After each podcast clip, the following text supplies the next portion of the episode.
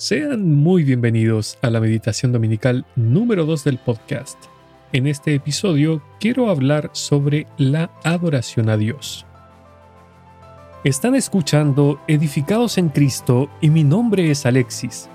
Este podcast tiene como objetivo que profundicemos en la palabra de Dios, que conozcamos más del Señor y que descubramos cómo podemos edificar nuestras vidas sobre la roca que es Cristo el Señor.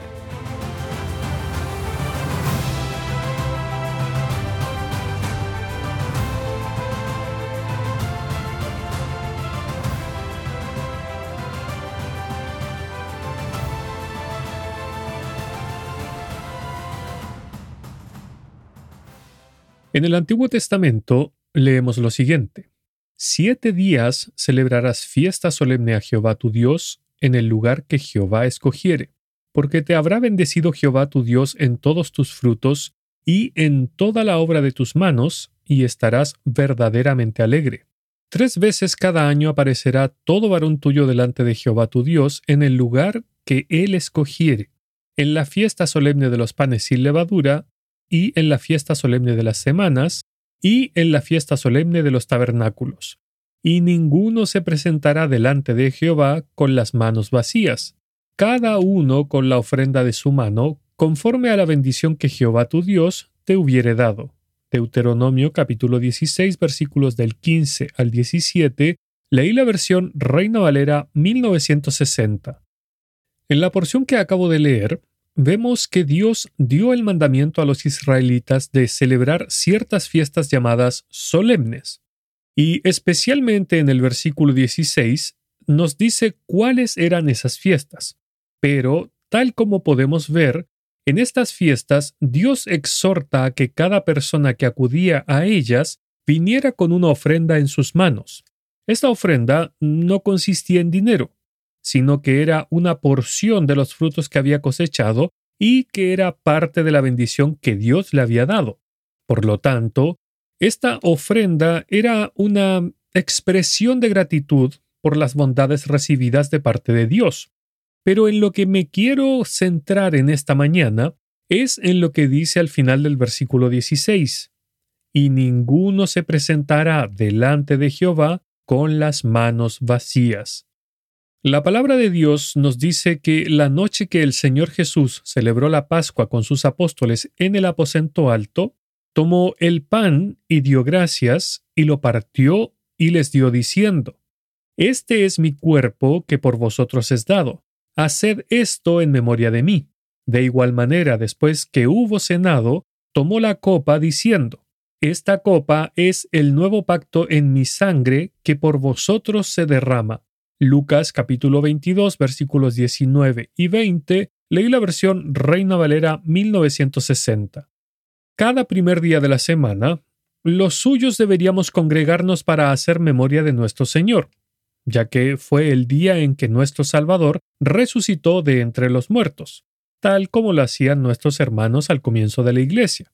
Escuche, el primer día de la semana, reunidos los discípulos para partir el pan, Pablo les enseñaba habiendo de salir al día siguiente, y alargó el discurso hasta la medianoche. Hechos capítulo 20 versículos 7 y 8. Pero cuando hacemos esto de congregarnos para adorar a nuestro Dios, ninguno de nosotros debería acercarse con las manos vacías, tal como dice el pasaje que leí al principio. Es cierto que la ley fue abolida por nuestro Señor a través de su muerte en la cruz, pero como Dios no cambia, Salmos capítulo 102, verso 26, Malaquías 3.6, Hebreos 13.8 y Santiago 1.17, aún espera lo mismo de los suyos. Es decir, que presentemos ofrendas de agradecimiento, pues somos llamados a ser agradecidos, tal como nos dice en el Nuevo Testamento, y la paz de Dios gobierne en vuestros corazones, a la que asimismo fuisteis llamados en un solo cuerpo, y sed agradecidos. Colosenses capítulo 3, verso 15. Por cierto, el verbo ser acá está en la conjugación imperativa, que es como en nuestro idioma español se conjugan las órdenes y los mandamientos. Por lo tanto, Esto quiere decir que es un mandamiento de parte de Dios el ser agradecidos, especialmente para con Él. Entonces, a nosotros los creyentes, los que hemos sido redimidos por su sangre y le reconocemos como nuestro Salvador y amo, o Señor, les pregunto, ¿hemos preparado nuestros frutos durante la semana para no venir con las manos vacías delante de Dios?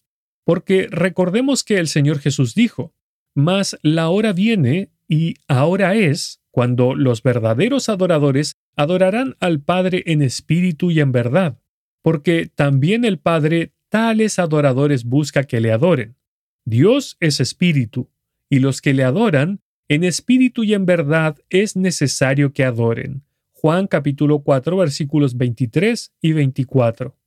En consecuencia, cada uno de nosotros debe rendir adoración al Dios Trino de manera diaria, pero en especial cuando los creyentes nos reunimos para adorar al Cordero que fue inmolado, tal como dice en el versículo 16 del capítulo 16 de Deuteronomio. Ninguno se presentará delante de Jehová con las manos vacías.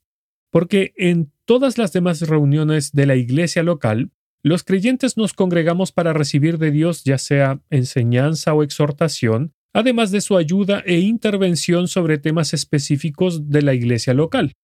Pero es en esta la fiesta solemne de adoración al Señor Jesús que somos nosotros los que le llevamos algo a Él. Por eso esta reunión es especial, porque no pedimos nada ni buscamos recibir algo, sino que venimos a ofrecer nuestra adoración a Dios en gratitud por lo que Él ha hecho por nosotros.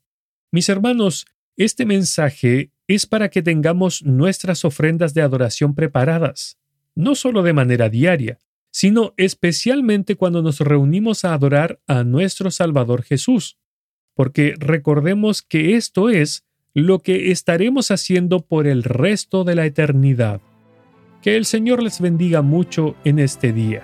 Si desea escuchar otros episodios del podcast, visite el sitio web www.edificadosencristo.net y si desea ponerse en contacto conmigo, lo puede hacer en el apartado de contacto del sitio web o escribiendo directamente a edificadosencristo.net gmail.com.